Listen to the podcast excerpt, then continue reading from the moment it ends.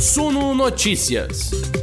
As notícias que afetam os mercados do Brasil e do mundo, comentadas para você.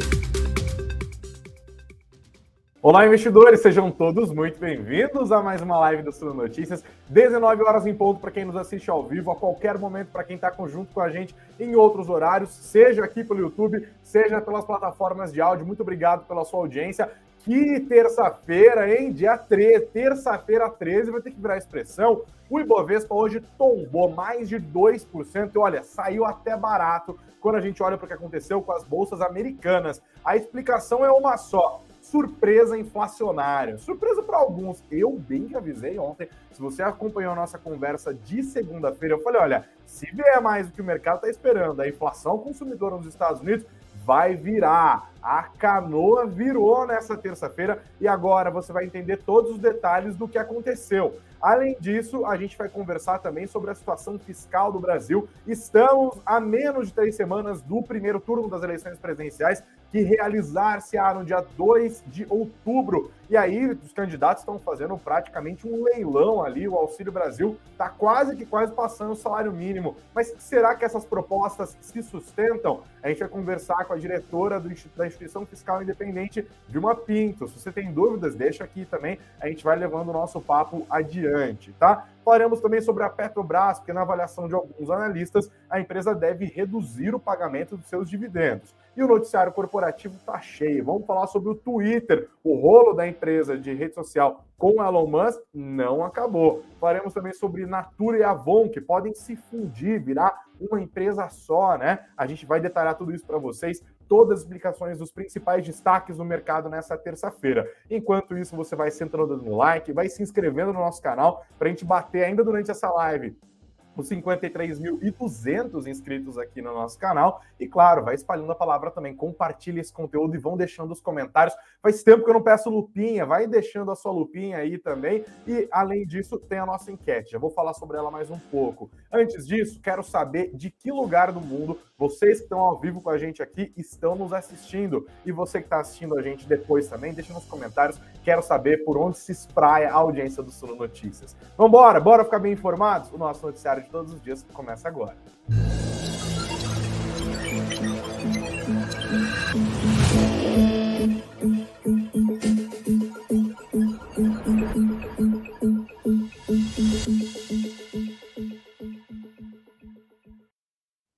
Olá, investidores, sejam todos muito bem-vindos ao noticiário do Suno Notícias de todos os dias, o nosso fechamento de mercado, aquele momento em que a gente olha para trás e entende juntos o que quer que está se passando. Mas segura aí, eu sei que vocês estão querendo falar de Bovespa, a gente já vai falar de Bovespa, de inflação, das bolsas americanas tombando hoje. A melhor explicação você, claro, encontra aqui. Mas antes disso, eu quero falar de fiscal. A gente já abre a nossa conversa de hoje olhando para as propostas dos candidatos e os seus impactos fiscais, porque estamos na rabeira ali do primeiro turno que vai se aproximando dia 2 de outubro. Os brasileiros vão às urnas para decidir quem deve nos governar como chefe do executivo pelos próximos quatro anos. Bom, o teto de gastos, inclusive, meu povo, está na mira dos candidatos. Se vocês derem uma olhada na matéria que está no nosso site, escrito pela nossa incrível Laura Intrieri, reforma no teto de gastos é desejo de todos os presidenciáveis. A gente está acompanhando o noticiário em relação ao teto de gastos já há muitos meses,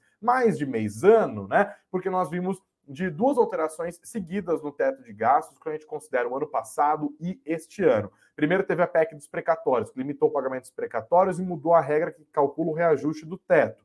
Depois teve a última PEC, a PEC eleitoral ali, que também alterou o teto de gasto, liberando dinheiro para o governo gastar, estabeleceu estado de emergência e tudo mais. Lula e Ciro querem abolir o teto de gastos. O presidente Jair Bolsonaro, que tenta a reeleição, não é contra o teto, mas já disse que quer alterar o teto, quer deixar alguns investimentos de fora dessa regra. Além dessa regra que limita a gastança dos políticos, no caso é, do executivo principalmente aqui, nós também temos que olhar outros gastos que já estão ali engatilhados pelos principais candidatos, especialmente no que diz respeito aos gastos sociais, com destaque para o Auxílio Brasil, né, que também foi ampliado ali de maneira temporária pelas últimas alterações constitucionais, certo?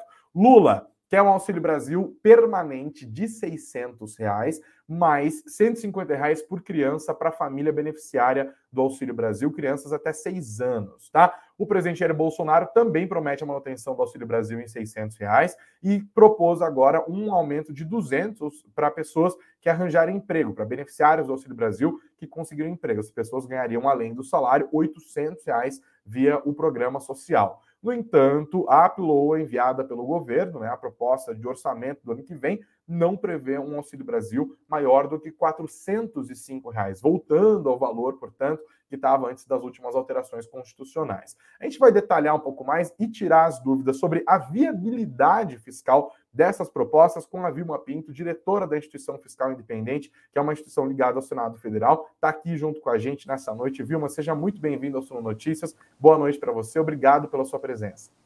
Obrigada, boa noite.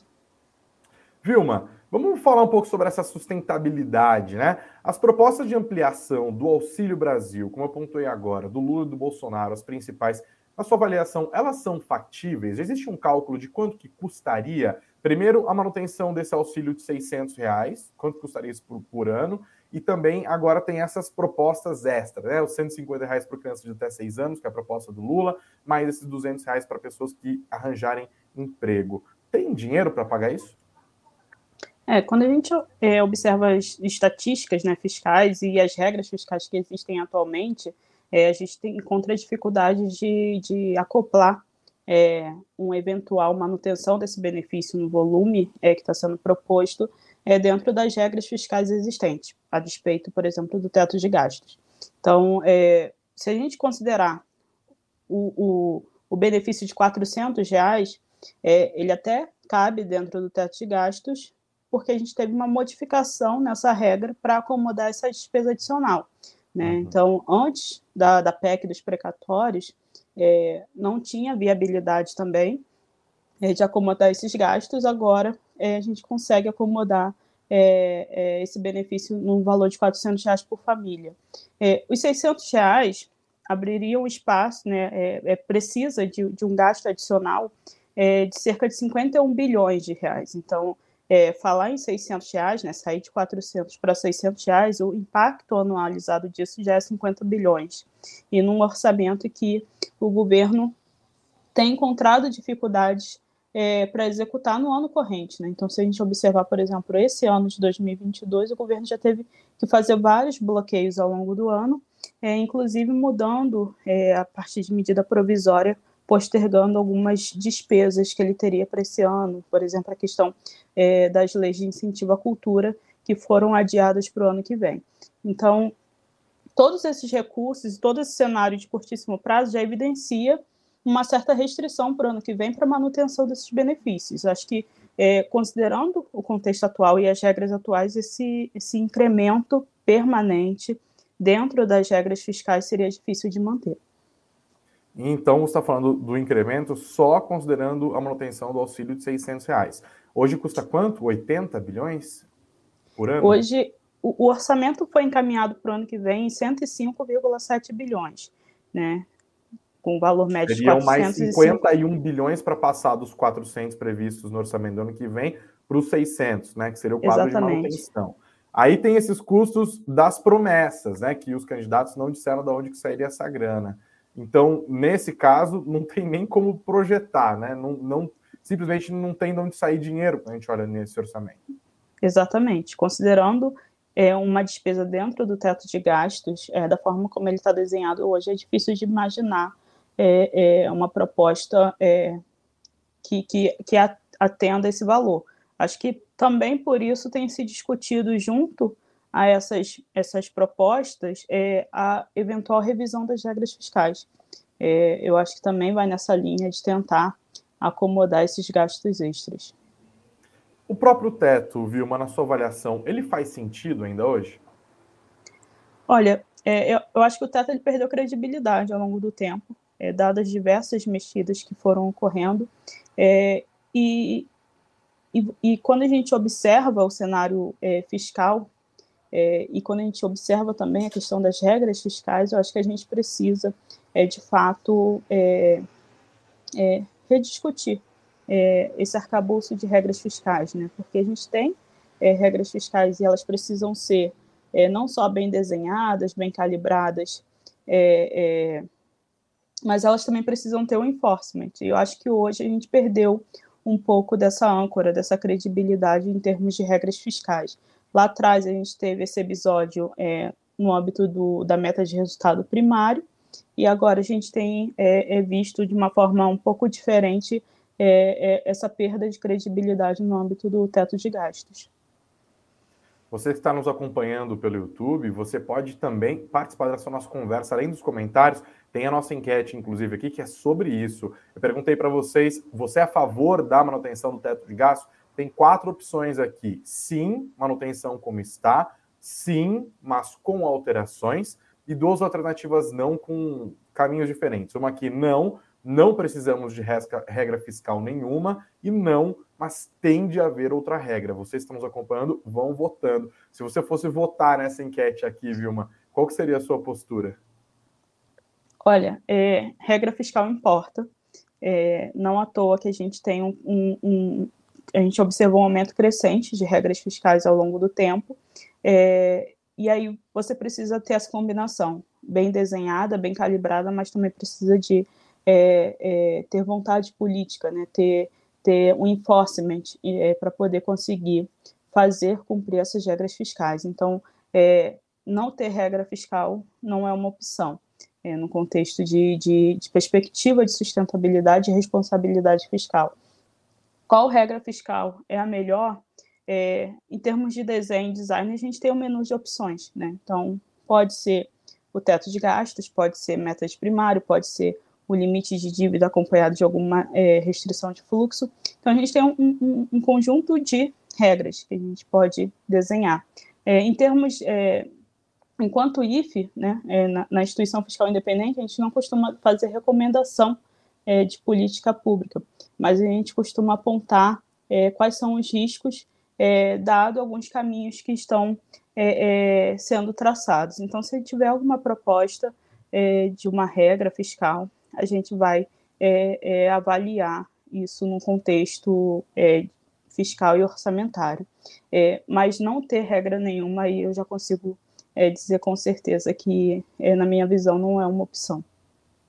Vilma, nós temos acompanhado que o governo conseguiu produzir um processo deflacionário às vésperas das eleições, limitando a cobrança do ICMS sobre combustíveis e energia. Não à toa, esses são os dois grandes grupos ali no IPCA que estão variando para baixo e tem um peso muito grande na composição do IPCA. A gente está numa deflação, outros itens subindo. Mas isso tem um custo, que vai especialmente para as contas dos estados, já que o ICMS é uma fonte de recursos hiper importante para os estados. Né? Rolou uma grita ali, mas os governadores não tiveram força e nem tanto interesse político de resistir a essa medida, porque, claro, eles também têm os seus interesses eleitorais neste momento. A minha pergunta é: 2023 essa limitação do ICMS sobre combustíveis, energia, telecomunicações, outros serviços, é viável fiscalmente? Existe algum risco associado a essa medida? Eu sei que ela tem validade só até o dia 31 de dezembro desse ano, mas já se discute a sua prorrogação.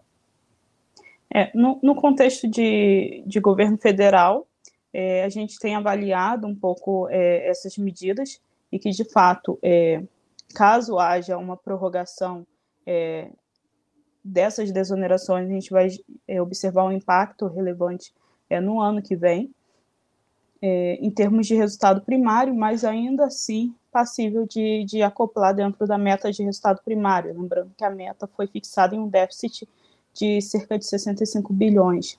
É, porém, quando a gente vai para o campo de subnacionais, que é aí onde fica um pouco é, é, é, com, se concentra mais a minha preocupação, é que a, a, a lei que mudou, que permitiu a redução dos impostos sobre combustíveis, ela não se limita até 31 de dezembro desse ano, né? O que, o que ocorreu no fundo foi é, dizer que esses bens, combustíveis, energia elétrica, transporte coletivo e comunicações são essenciais, e isso forçou né, é, a redução dos tributos para que ficassem no nível de tributos é, é de bens essenciais. É, isso não se limita até o final desse ano, é, isso tem um efeito é, perene, é, e nessa, nesse contexto de efeito perene, né, é, a gente tem que olhar um pouco para as contas dos entes subnacionais. É, essa medida é sustentável fiscalmente? haveria necessidade de compensar isso de alguma outra forma? Isso, de certa forma, pode, eventualmente, desequilibrar as contas dos entes subnacionais lá na frente? Sim, eu tenho uma preocupação muito em relação a isso, porque quando a gente soma os quatro itens é, de bens que foram é, é, classificados como essenciais, e aí não entrando muito no mérito né, da, da, da, da medida em si, mas é, olhando do ponto de vista de arrecadação, se a gente soma isso antes da mudança, a gente está falando de 37% da arrecadação de ICMS dos estados. Então, a gente mexeu num volume é, é, relevante de recursos é, que financia diversas é, políticas públicas é, que são de responsabilidade de estados e municípios.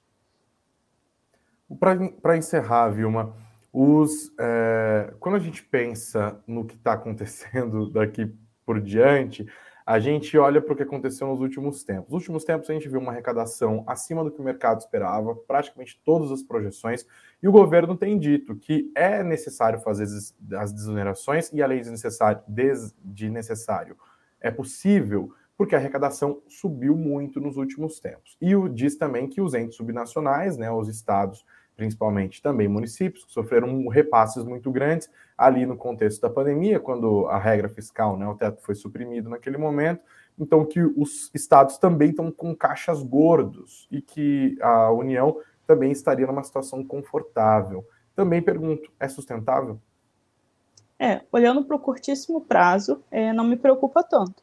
A minha preocupação maior é como que isso se comporta daqui para frente, até porque a gente precisa separar é, desse movimento de alta de receita o que é conjuntural e o que é estrutural. Né? Então, a gente, é, junto com essa alta de receita, a gente teve um cenário de inflação, a gente teve um cenário de choque de commodities. Então, são vários fatores é, que podem ser é, transitórios e que geram é, é, esse efeito de alta de receita, né? quando a gente observa é no curtíssimo prazo. Então, assim, olhar não só a fotografia, mas também tentar projetar como que seria o desempenho desses entes, é, e inclusive a União, considerando todas essas medidas. É, hoje, quando a gente avalia é, essas questões do ponto de vista de é, desempenho da arrecadação, é, e considerando todas as, essas, essas variáveis né, que eu citei, por exemplo, é, é difícil pensar que todo esse volume de receita que, que, que subiu foi de fato estrutural. Né? Inclusive, o próprio é, governo, quando projeta isso no, no, orçamento do ano que vem, já, já, já contempla um, uma mudança né, quando a gente é, tenta calcular aquela chamada elasticidade das receitas. Né? Então, o próprio cenário de orçamento para o ano que vem já é mais conservador do ponto de vista de arrecadação. Vilma Pinto, diretora da Instituição Fiscal Independente, muito obrigado pela sua participação aqui no Sul Notícias. Volte sempre, Vilma. Obrigada, obrigada a todos. Bom, a gente continua por aqui agora, porque agora, meu povo, a gente vai falar dessa terça-feira hiper sangrenta que a gente teve. Eu agradeço a todos que estão chegando agora, tem muita gente caminhando junto com a gente aqui, já somos mais de 300 pessoas ao vivo, então não se esqueça de sentar o dedo no like, de se inscrever no nosso canal, hein? A inscrição é super importante e quando você curte o nosso conteúdo, o Google entende que esse conteúdo é relevante, ele deve espalhar para mais pessoas. Então ajuda nós a fazer com que os nossos vídeos se espalhem pela internet. Deixa eu dar uma olhada nos comentários de vocês aqui. Obrigado a todo mundo que está participando. Vocês estão on fire. Vamos falar do Ibovespa de hoje. Eu estou até vestido de carrasco hoje aqui, sabe? De algoz. Para quem está assistindo a gente, estou vestido de moletom preto, mas é moletom da Suno. Ó. Junto aqui hoje. Deixa uma boa noite para Nancy Utida, sempre a primeira pessoa a comentar aqui. Está falando, inclusive, que ela é favorável à manutenção do teto de gastos, porque o déficit fiscal gera inflação e todo mundo paga muito caro pela irresponsabilidade de governantes populistas. Tá? Falou e disse, hein, Nancy? Obrigado. Anderson Damasceno deixando boa noite dele aqui, também animado com as notícias, e diz que também é favorável à manutenção do teto de gastos, porque o governo já gasta demais, tem que ter um limite. O Lert deixa boa noite dele aqui para todos os investidores. Diz que a galera está assustada. A Carla, no Japão, aqui é o nome dela, dizendo boa noite. Primeira vez assistindo a live, só ouve pelo podcast. Obrigado, Carla. Bem-vindo aqui ao nosso canal também. Não se esqueça de curtir o nosso conteúdo, de se inscrever. Boa noite para o Rick Vieira, para o José Cardoso, que está deixando boa noite dele e os desejos de bem-vinda para a Carla, o Marcos Mesquita todos os dias deixando os comentários dele aqui. Sala de Minis também falou: hoje a bolsa inverteu os papéis. Pois é, hoje foi uma derrocada completa. Então, vamos embora, galera, vamos embora para isso, porque eu sei que vocês estão ansiosos, né? O que, que aconteceu no mercado de hoje? Olha, investidores, tem tudo a ver com os Estados Unidos. Para quem assistiu a nossa live de ontem, quem nos ouviu, eu avisei, hein? Eu avisei, eu tenho o gosto, a satisfação de dizer eu avisei. Eu disse, Amanhã, o mer... amanhã, que no caso é hoje, né? O mercado vai ficar muito de olho, passar a lupinha aqui no leit... na leitura do CPI, que é a inflação consumidora, o IPCA lá dos Estados Unidos, do mês de agosto. O mercado projetava uma deflação bem discreta de 0,1%. Ali o que importava era menos o número e mais o recado, o moral que aquilo levantava. O que estava rolando? Uma aposta generalizada de que a inflação estava num ponto de inflexão, que a inflação nos Estados Unidos está num ponto de inflexão. De fato, há uma desaceleração desse processo e o mercado esperava que a divulgação desse CPI do mês de agosto fosse uma mensagem ou fosse interpretada pelo Federal Reserve, pelo Banco Central Americano, como uma mensagem de que a política monetária mais restritiva, que a normalização das cadeias produtivas globais e que outras medidas tomadas até pelo governo americano estavam surtindo efeitos e que, portanto, não seria necessário uma postura tão agressiva assim nos juros para botar nos eixos a inflação da maior economia do planeta que atingiu um pico dois meses atrás de 9,1%, agora está ali ao redor dos 8,3%.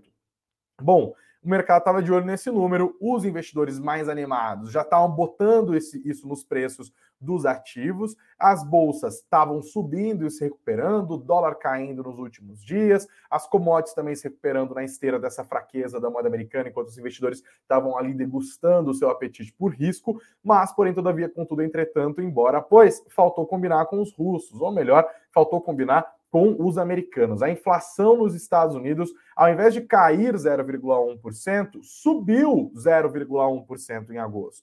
E agora, na base anual, a gente tem uma alta de 8,3%, tá? Isso, essa não deflação, né, uma inflação, portanto, aconteceu apesar de uma queda forte nos preços da gasolina, que assim como no IPCA, tem um peso importante também no CPI. Outra medida hiper importante que o mercado olhou com cuidado, o núcleo, é uma maneira de você pegar os itens que compõem aquele, aquela leitura e você fazer um cálculo dos itens que são mais sensíveis ao nível de atividade, tirar aqueles que são mais voláteis, aqueles que são mais sazonais, olhar para um número ali e falar, tá, o que, que essa inflação diz de fato sobre a atividade econômica, que no fim das contas é o que sustenta um processo inflacionário muito grande. E aí o número foi ainda pior. O mercado esperava uma alta no núcleo de 0,3%, mas houve uma alta de 0,6%. E aí já viu, né? A aposta majoritária continua a ser de que nas próximas semanas a gente vai ter a reunião do FONC, né, que é o cupom deles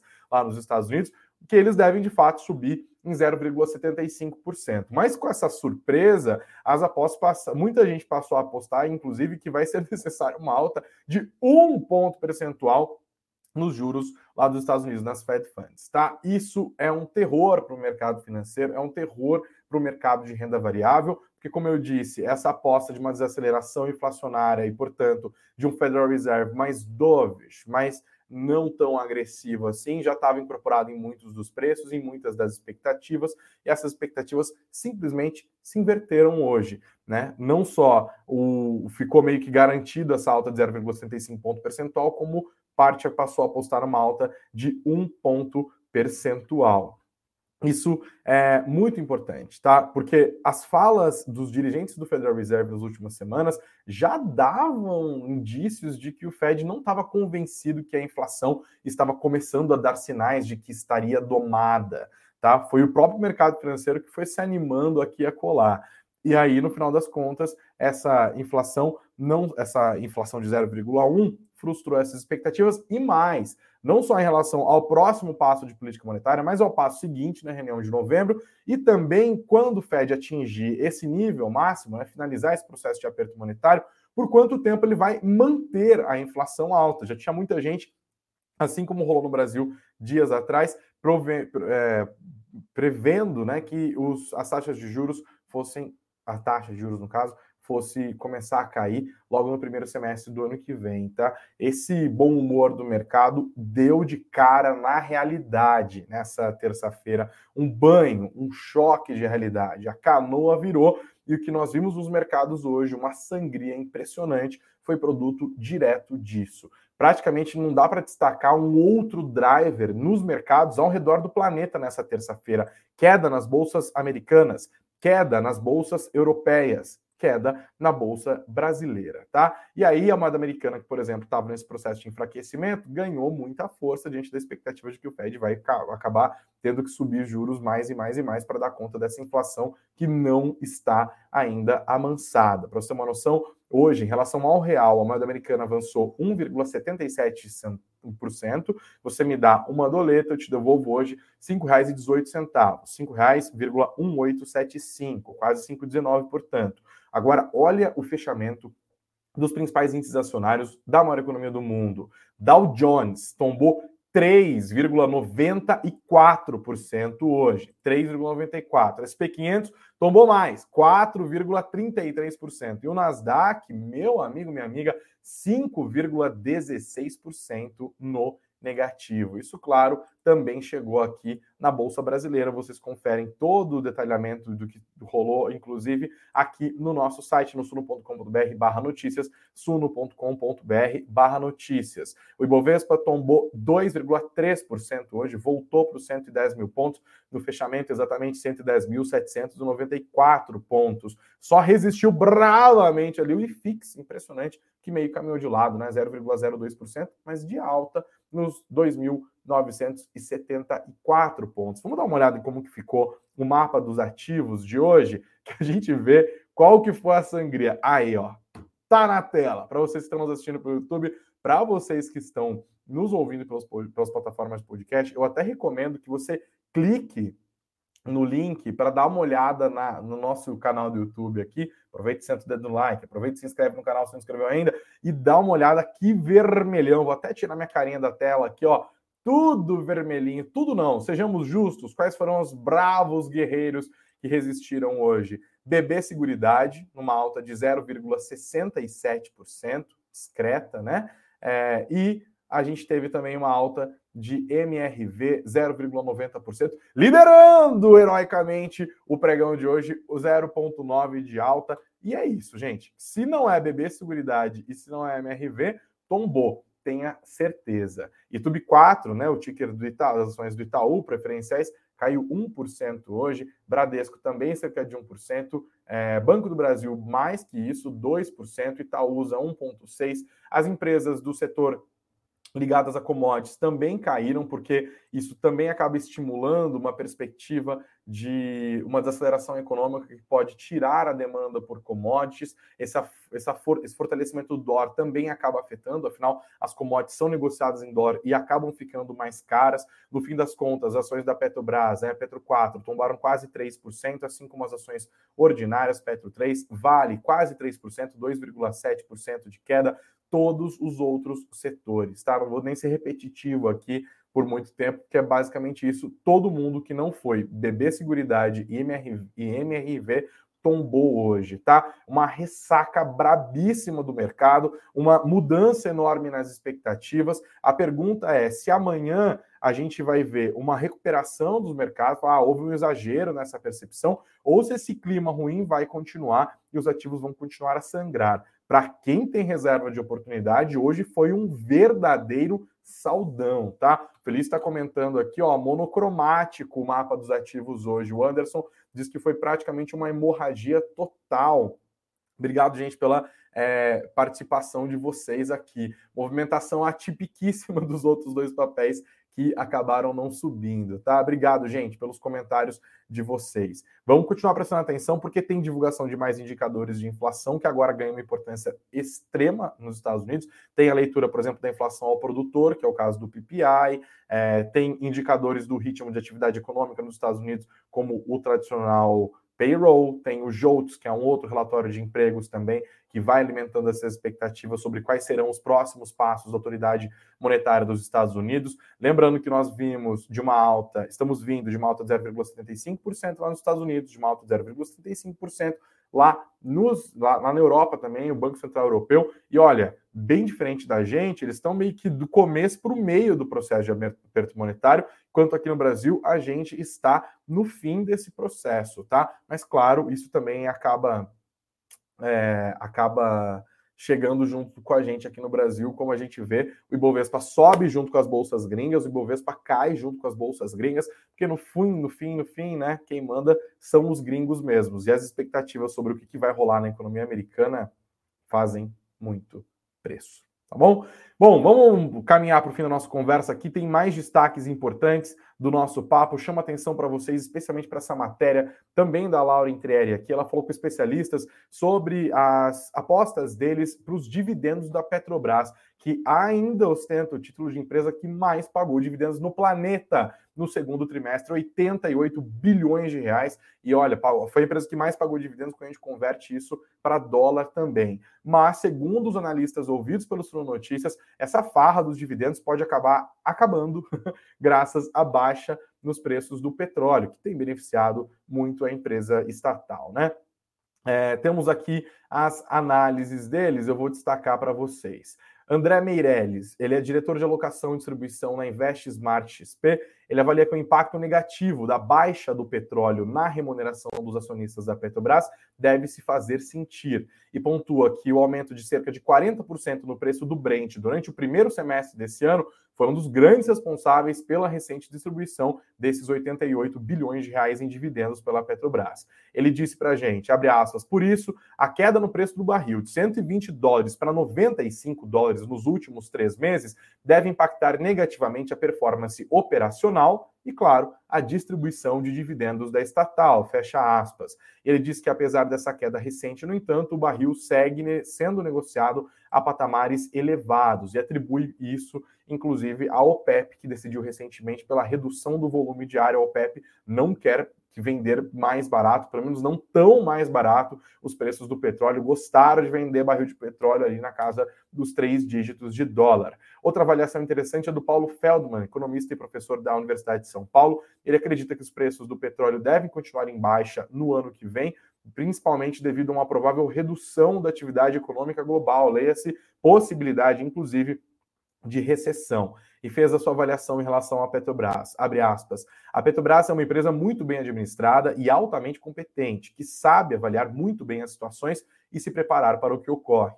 Ela continuará sendo rentável e continuará remunerando seus acionistas de forma adequada. Ele também não vê a Petrobras correndo riscos preocupantes atrelados ao preço do petróleo e acredita que a gerência da estatal é sim capaz de driblar o obstáculo para manter uma boa eficiência operacional. Mas os dividendos devem minguar. Bom, vamos ver quanto que mingua, né? Porque minguar de 88 bilhões para, sei lá, 60 bilhões é minguar, mas não é um minguar assim que você fale, meu Deus, que tragédia, né? Paga muito dividendo a Petrobras. Outro destaque do mundo corporativo que vocês encontram no nosso site, essa matéria da Ana Clara Macedo, falando sobre Natura e Avon podendo formar uma nova empresa segundo a apuração do valor econômico. Vamos ler juntos? Nessa semana, o Conselho da Natura deve se reunir para discutir um processo de reestruturação da companhia de cosméticos, segundo o site Reset. Além disso, a reestruturação seria constituída da fusão das operações de Natura e Avon na América Latina inteira, seria uma empresa só. Essa nova empresa seria liderada pelo executivo João Paulo Ferreira e modificaria o modelo de plataforma global de várias das marcas do grupo.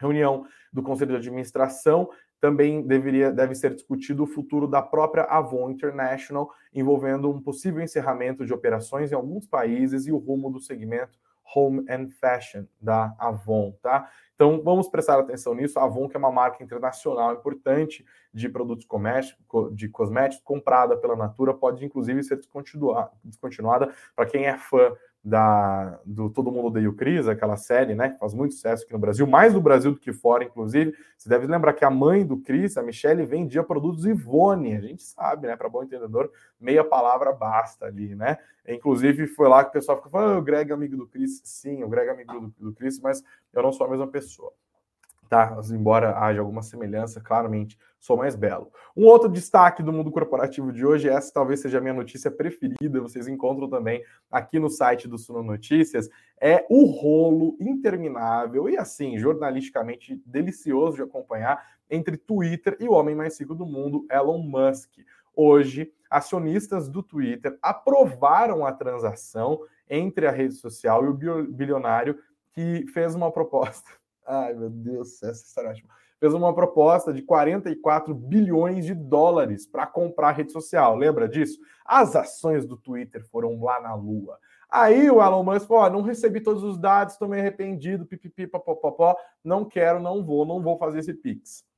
E aí o Twitter entrou na justiça, falando: não, se falou que vai pagar, a gente reorganizou para a empresa para essa aquisição, vai pagar, vai pagar, vai pagar. E essa situação ficou um pouco mais aguda depois que o Peter Zatko, que é um ex-executivo do Twitter, fez acusações de falhas de segurança generalizadas na rede social e ele estava testemunhando hoje, nesta terça-feira, em uma audiência ao Senado americano. Ele disse que, abre aspas, os incentivos dos executivos do Twitter os levaram a priorizar os lucros em vez da segurança dos usuários. O Twitter, claro, rebateu as declarações, disse que ele deu afirmações enganosas e tal, virou parte desse rolo. Óbvio, né? Diante desse rolo, com o Senado americano botando a lupa no que está acontecendo com a empresa, a tendência é que as ações vão lá para baixo. E aí aquela oferta de 44 bilhões de dólares feita pelo Elon Musk fica ainda mais atrativa. Basicamente, os caras estão tentando forçar na justiça o Elon Musk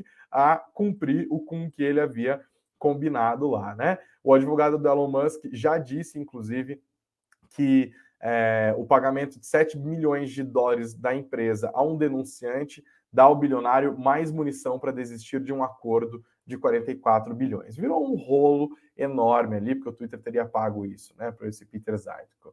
Então, vamos ver, né? O Twitter está processando o Musk, isso lá no mês de julho, porque o Musk está tentando renegar esse acordo. O Musk foi lá e devolveu com uma contração na justiça americana, a justiça americana acusando o Twitter de deturpar a condição de seus negócios e as principais métricas sobre os usuários em sua plataforma, tá? Rolo dos bons, rolo daqueles que a gente gosta de acompanhar. Mas será que no meio disso tudo vale a pena entrar nas ações do Twitter? Vale a pena comprar? Quero saber a sua avaliação aqui. Vão deixando os comentários, beleza? É, o Thierry querendo saber se o Musk ainda não está preso. Nada, mas ninguém que essa grana vai ser preso, nem que o cara, imagina, trucide alguém em praça pública. Duvido, duvido, duvido. E ele aparentemente não fez nada de grave, a não ser muitos os que acusam Elon Musk de manipulação de mercado, ironia das ironias, inclusive por meio da sua própria câmera do Twitter. Tá, o Lucas Matias está querendo saber qual que é a minha câmera. Tá, não sei, é uma Logitech HD 180, não sei qual que é o modelo não, Lucas. Depois eu vejo isso. Eu mando, manda um e-mail para mim no gregory.prudenciano.suno.com.br é, eu respondo você vou ver isso certinho. Tá, o Anderson está agradecendo a Vilma que participou da nossa conversa de hoje, verdade, excelente a Vilma nos ajudando aqui. Vamos dar uma olhada como ficou a nossa enquete de hoje, nos despedir. Somos 430 pessoas ao vivaço aqui, que delícia. Obrigado, gente. Se você está nos acompanhando e ainda não se inscreveu no nosso canal, faça isso agora. Se você ainda não sentou o dedo no like, faz a mesma coisa. Aproveita e manda no grupo, fala com a galera. Olha que legal essa conversa aqui, a gente vai participando e tal. Venham juntos, tá? Vamos deixando o papo sempre junto. Bom, é, vamos ver como que ficou, né? Eu perguntei, inclusive, se você é favorável ou não à manutenção do teto de gastos. Galera tá votando aqui enquanto eu tô falando, inclusive. Vou fechar a enquete, hein? São 245 votos até o momento. Vou fechar. Você é favorável à manutenção do teto de gastos? Sim, como está agora, foi a resposta de 51% dos nossos votantes. 33% dizem que também são favoráveis, mas entendem que há necessidade, necessidade de algumas alterações. A resposta não, e a gente nem precisa de regra fiscal, foi escolhida por 9% da nossa audiência, enquanto 7% dizem que não são favoráveis à manutenção do teto de gastos, mas que são favoráveis ao estabelecimento de uma outra regra fiscal. Obrigado a todos que participaram, que votaram, que estão junto com a gente aqui, que interagiram com a gente junto dessa live. Amanhã, 9 horas da manhã, tem a Bia Boiadiana, nossa Morning Call, abrindo serviços dizendo que deve fazer preço, no que você deve prestar atenção, investidor e investidora. Meio-dia, a gente vai falar sobre o setor de proteína animal. Você está interessado em JBS, em Marfrig, em Minerva? Vamos falar sobre todas essas empresas aqui com o Leonardo da XP Investimentos. Vamos ter uma visão geral e também algumas especificidades sobre os principais papéis do setor, que inclusive agora entrou São Martinho junto, né, no próprio Ibovespa. Obrigado, gente. Beijos aos de beijos, abraços aos de abraços. Obrigado pelo carinho pela participação de todos vocês. Muito dinheiro no bolso. Até amanhã, que essa semana, essa semana ainda promete.